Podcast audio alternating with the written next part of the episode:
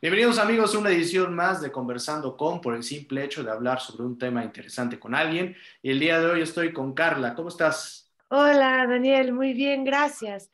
Este, bueno, les cuento un poco. Yo soy Carla Fernández, de, soy miembro del Movimiento Animalista de Puebla y también está con nosotros aquí eh, Leti Tobar, Leticia Tobar, coordinadora de vinculación institucional del Movimiento Animalista Puebla.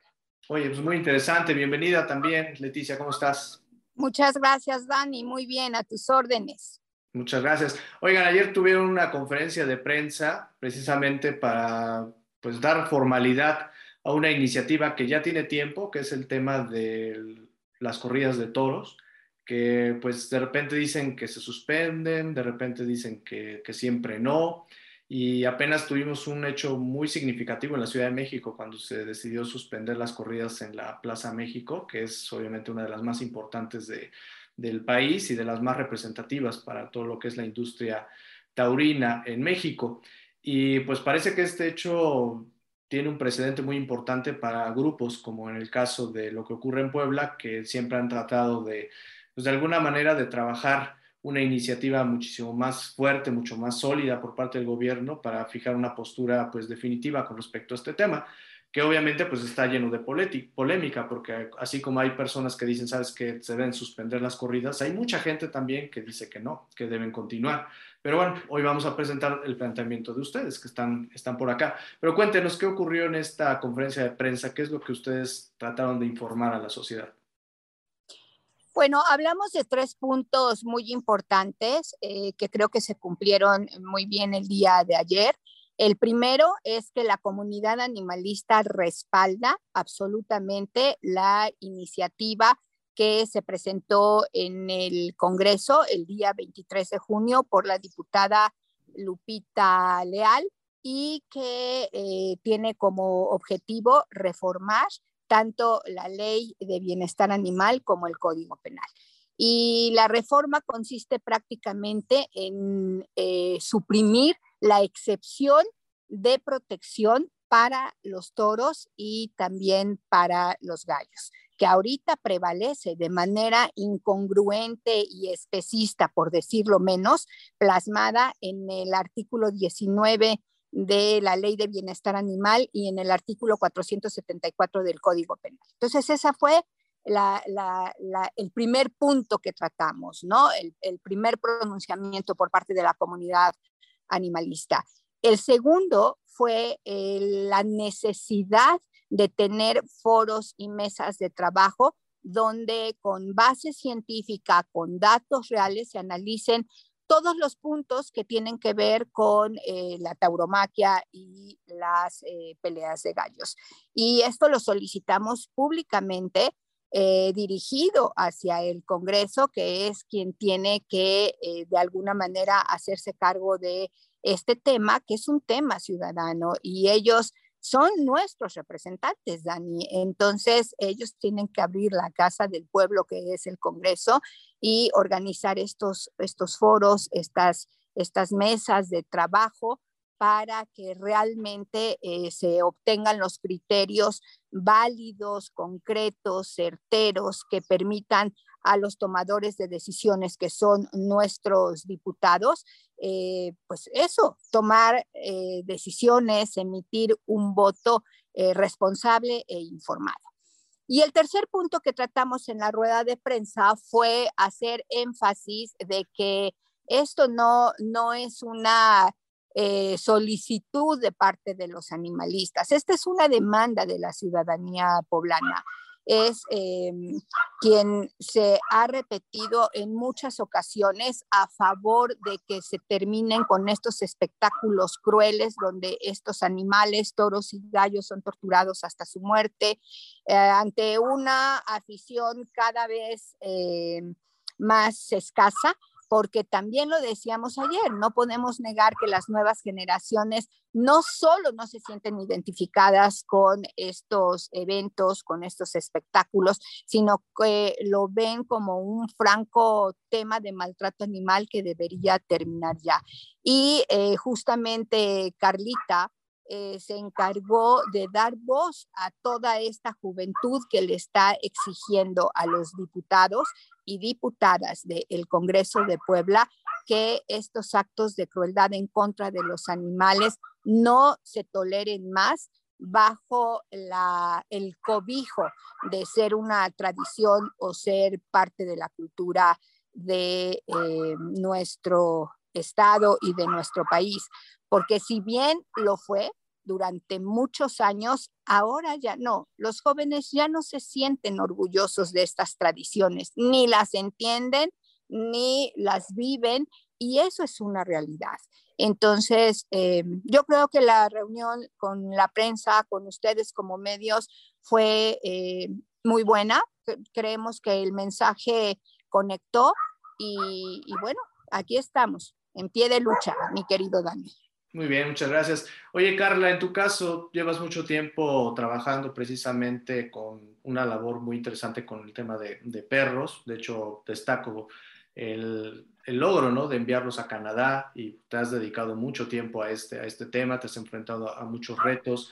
¿Cómo ves la, la predisposición de la, de la misma sociedad, eh, porque pues, obviamente ahorita todo el mundo está volcado hacia los perros, ¿no? Y hacia los gatos, eh, ves movimientos en Twitter, en redes sociales en cuanto se detecta algo de, maltrato, pero hay poca actividad en, en, la, en la, cuestión de, de, toros, ¿no? Digo, cada vez hay más, pero como te digo, hay grupos como de choque, ¿no? Porque hay mucha gente que, que dice que sí, y se me hizo muy interesante el, el argumento que nos comentan. Los jóvenes ya no están conectando tanto con, con, con estas tradiciones, ¿no? Tú desde, desde tu trinchera, ¿cómo has observado este cambio de, actitudes de las personas a una sociedad más consciente de, lo que es el maltrato animal? Lo he notado en todos los niveles. Bueno, para empezar, entre gente más chica que yo, más grande que yo, nadie, nadie en realidad se siente apasionado o aficionado por estos eh, espectáculos. Más bien, sí los ven como algo ya retrógrada, ¿no? Algo del pasado violencia, eh, actos salvajes en contra de los animales que hoy ya no tienen lugar, ya no tienen cabida. Y con el tema de los grupos de choque, mira, en mi, en, desde mi trinchera, yo noto que siempre son los mismos, siempre son los mismos y, y no son muchos. En realidad es que no son muchos y la comunidad animalista, porque bueno, esto tú lo podrás ver y yo lo veo desde muchos ámbitos, ¿no? Antes los que rescataban eran exclusivamente las fundaciones. Hoy por hoy la gente se está involucrando cada vez más en el bienestar animal y en esta lucha, ¿no? En contra del maltrato, en contra de la violencia de, los animales, ¿no? Cada vez hay más denuncias, cada vez la gente se está involucrando más. ¿Cómo se hace una denuncia? ¿Cómo rescato a este perro? Y por esta misma razón yo creo que es un momento ideal para poner fin a estos espectáculos, ya que la, ciudadanía de verdad está dispuesta a involucrarse, está dispuesta a darle voz y, pues bueno, en realidad yo creo que sería maravilloso que en esta legislación ocurriera. Oye, Leticia, ¿qué tan cerca estamos de, lograrlo? Porque puede ser, ¿no? De repente una administración dice no y de repente la que sigue dice sí, ¿no? Este, ¿Qué tan cerca estamos realmente de lograr esto? Nosotros estamos optimistas, Daniel, en que este que sería nuestro tercer intento formal por lograrlo, a veces lo intentamos en los municipios, a veces ahora en, el, Estado, pero yo creo que em, se está dando en esta ocasión con algo que tú mencionaste y que es muy importante hay estos mismos brotes en Ciudad de México, empezaron ya en Michoacán, o sea, definitivamente está como esta efervescencia de decir ya no, ya no. Ahora, ayer lo decía nuestra compañera de lucha, Adriana Buenrostro de Animal Heroes, que de que se van a suspender en Puebla, se van a suspender. Ojalá que esta legislatura sea quien realmente tome la voz ciudadana y la, y la lleve a buen puerto, ¿no? Pero mira, nosotros estamos confiados porque eh, ayer lo dijimos también en la rueda de prensa.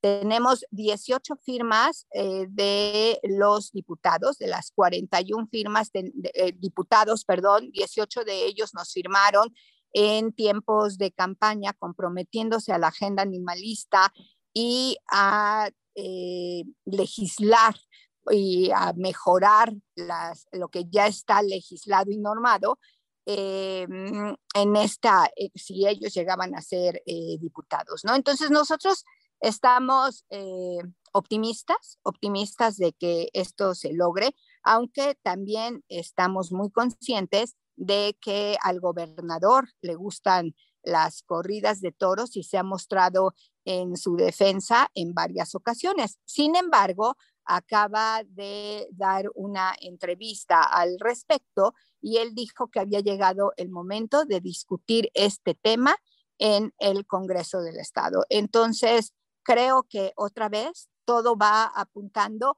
a que eh, los foros y las mesas de trabajo se lleven a cabo porque las consideramos eh, fundamentales. Y fíjate, ese sí es un punto de coincidencia entre los defensores de estos espectáculos y los animalistas, que se hagan estos foros. Entonces, yo creo que la pelota en este momento, Dani, está en el Congreso, está con los diputados, está con el presidente de la Junta de Gobierno y Coordinación Política para que él declaró que no estaban las condiciones para llevar a cabo estos foros dentro del Congreso.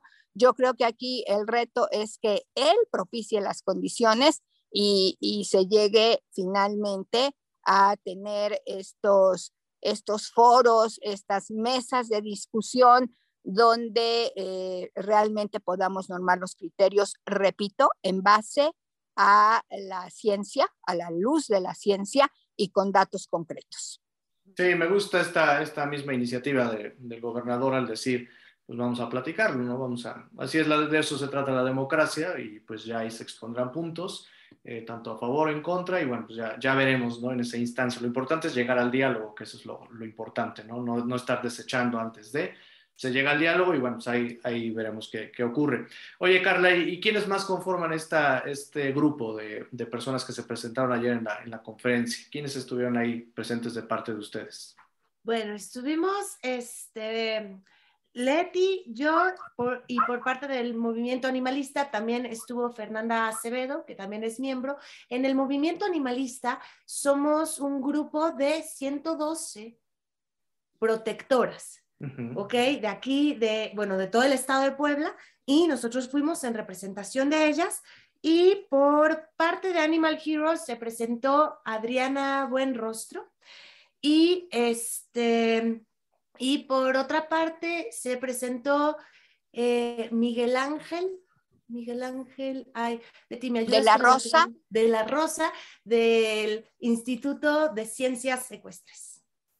Eso está, padre porque es un grupo numeroso, no es solamente una iniciativa de uno o dos, que vaya, o sea, uno es válido porque pues, el tema obviamente es relevante, ¿no? No tiene que ser que tengan que ser muchas personas, pero sí subrayo que es muchas personas, es un grupo numeroso que además han estado combatiendo desde diferentes frentes y que hoy en día pues, se unen para precisamente pues, dar ese último empujón ¿no? a, este, a este gran logro en su momento que fue el tema de los circos, lo que ha sido la conciencia ahora con los perros y ahora finalmente el caso de las corridas y las peleas de gallos, que también creo que es una, una buena iniciativa como para ir poco a poco cambiando esta, esta dinámica que tenemos de crueldad hacia los, hacia los animales.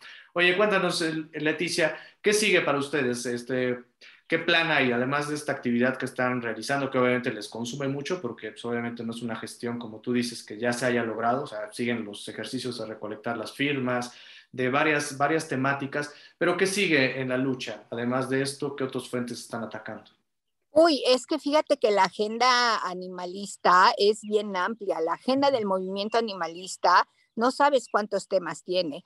Eh, la de los toros, por supuesto, que bueno, ahorita estamos abocados a ello, pero si tú ves que en qué año apareció en nuestra agenda la palabra Puebla sin tauromaquias desde el 2012, que logramos que aquí en San Pedro Cholula, en la feria milenaria, no se presentaran ni corridas de toros ni peleas de gallos. Y desde ese momento hasta la fecha, o sea, tenemos 10 años con una feria libre de crueldad animal, ¿no? Entonces, te, te estoy hablando de hace 10 años, Dani, en donde toros y gallos está siempre en la agenda, pero así está por ejemplo, la sobrepoblación de perros y gatos en situación de calle. Y así está la normativa que se tiene que cumplir en los rastros. Y así está, por ejemplo, la recientísima creación de las unidades especializadas en investigación de delitos en contra de los animales creadas por, creada por la Fiscalía.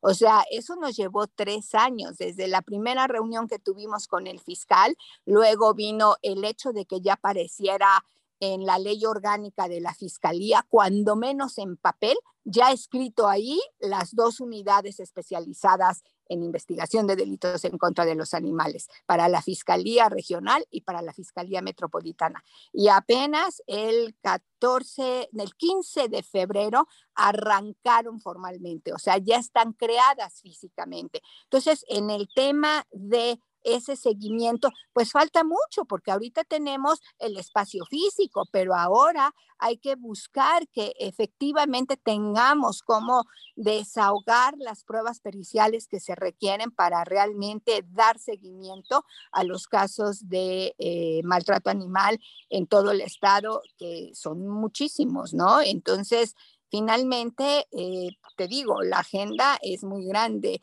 y bueno, también la aderezamos con cosas bonitas como exposiciones de pintura. Vamos a tener una que te vamos a mandar una invitación pronto, una exposición que eh, es de puros animales, acuarelas de puros animales y de un grupo de artistas que se reúne para eh, eh, este tema. El título es Amar a los animales a través del arte. Por supuesto que hay una pintura de un toro hermoso ahí, un toro libre de sufrimiento como queremos ver a todos. Entonces, bueno, como, como podrás ver, eh, Dani, la agenda del movimiento es muy, muy amplia, porque además, por ejemplo, ahorita mismo estamos atendiendo un caso de maltrato animal en Teciutlán, en donde la protectora local hace pues lo que tiene que hacer de manera local y nosotros gestionamos aquí a nivel eh, eh, dependencias del Estado correspondientes para atender estos animales, ¿no? Estos casos. Y bueno, como eso, tenemos la agenda llena siempre, siempre. Ok. Oye, este, Carla, ¿dónde podemos seguirlos? ¿En, tienen algún tipo de, red social en donde podamos, obviamente de forma individual cada uno tiene sus propias redes sociales, ¿no? Pero ¿hay alguna red social en donde podamos eh, seguir sus actividades? Eh, Del movimiento animalista. Claro, esto es súper importante. Eh, pueden encontrarnos en Instagram como Movimiento Animalista Puebla, también en Twitter y en Facebook, Movimiento Animalista Puebla eh, este, y pues bueno, estaría increíble. Justo, justo aquí se comparten muchos temas y pues es, es la intención de informar y concientizar cada vez más acerca del bienestar animal. La verdad es que a mí me parece algo maravilloso que seamos un grupo de tantos protectores organizados. No sé si los demás estados tengan lo mismo, pero a mí me parece un súper logro que estemos remando todos juntos para el mismo lado, 112 protectoras.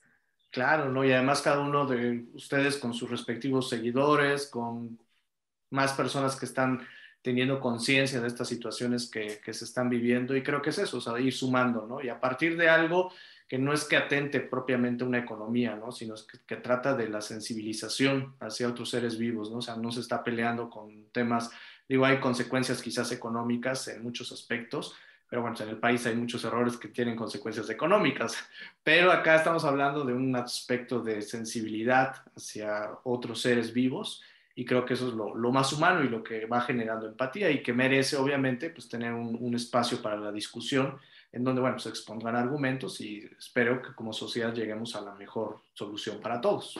claro, por ese lado, por ese lado con el tema de la tauromaquia, la verdad es que pues aquí en Puebla es más bien como un hobby, ¿no? Ya no es el sustento de, tantas familias. Si en algún momento lo fue, ese ya no es el caso hoy, ¿no? No, y que yo, yo esperaría, ¿no? Este, siendo lo más equitativo posible, que estas empresas, ganaderos y muchas industrias que hay detrás, durante la pandemia, cuando se prohibieron los espectáculos, generaron otras oportunidades de ingresos, ¿no? O sea, no, no estamos como acabando con una industria como tú dices, ¿no? Este, yo creo que hay, tienen otros ingresos, lo espero de, corazón, obviamente, Y creo que si dicen, ustedes si tienen las cifras y como lo expusieron, ya no es un tema tanto como más allá de un hobby, o sea, como de una plaza que a lo mejor ya no se llena tanto, de cada vez menos personas que están interesadas en el espectáculo, tarde o temprano económicamente se iba a acabar. O sea, si ya no va gente porque pues ya no funciona, pues puede ser, ¿no? Pero bueno, ¿por qué esperar hasta ese momento si podemos dar este paso de una vez, ¿no? Que es lo que ustedes están gestionando. Exactamente, exactamente. El mensaje es lo que cuenta. Terminar con espectáculos, con actividades que dañan a los animales por diversión tiene mucho que ver con el desarrollo moral de la sociedad. Y, eso es lo que ha sucedido, Dani. La sociedad se ha desarrollado pensando más en los animales como recursos naturales de los que yo puedo disponer al 100% y eso ha cambiado a verlos como compañeros de, de, viaje, de vida en este mundo que nos pertenece a todos, ¿no? Y mm, bueno, yo aprovecho este espacio, Dani, para agradecer también a Animal Heroes, esta organización internacional que siempre está cerca del movimiento animalista. Tenemos mucho trabajo en conjunto eh, ambas organizaciones y la verdad es que ellos han hecho logros importantísimos en avances de temas que tienen que ver con los derechos de los animales y, bueno, va un reconocimiento para ellos de verdad, de verdad, muy, muy sentido. Claro que sí, todo lo que se pueda decir en este espacio, haciendo mención a todas estas organizaciones que a veces son héroes anónimos porque están ahí actuando, generando recursos, frenando, metiendo iniciativas y a veces ni siquiera llegan a los medios, ¿no? Pero es importante obviamente citarlas, ¿no? Ya hay 100 que seguramente tenemos la oportunidad en otra charla de irlas mencionando poco a poco para que vayamos haciendo difusión. Pues me encantó muchísimo platicar contigo, Leticia, contigo, Carla, y la invitación abierta para que ahí nos ponemos de acuerdo y me van contando cómo va el avance de, esta situación y esperemos celebrar eh, el acuerdo ¿no? al que lleguen ahí en, en los espacios para que pues, sea lo mejor para nosotros como sociedad. Ni siquiera decimos este, para ustedes o para los otros, que sea lo mejor para todos como sociedad. Y me encantará absolutamente estar haciendo seguimiento a estas historias y a las otras que también dicen que cae por ahí, porque no solamente el, el tema de la tauromaquia, sino que además hay muchos casos que necesitan tener foros para que podamos a, platicarlos y que la sociedad obviamente se entere, y eso es lo, lo importante. Muchísimas gracias, Daniel. Gracias. gracias. Gracias a ti, gracias a ti, Leti. Y pues, gracias a todos ustedes que dieron clic a esta entrevista y nos vemos en la siguiente edición. Gracias, Dani. Música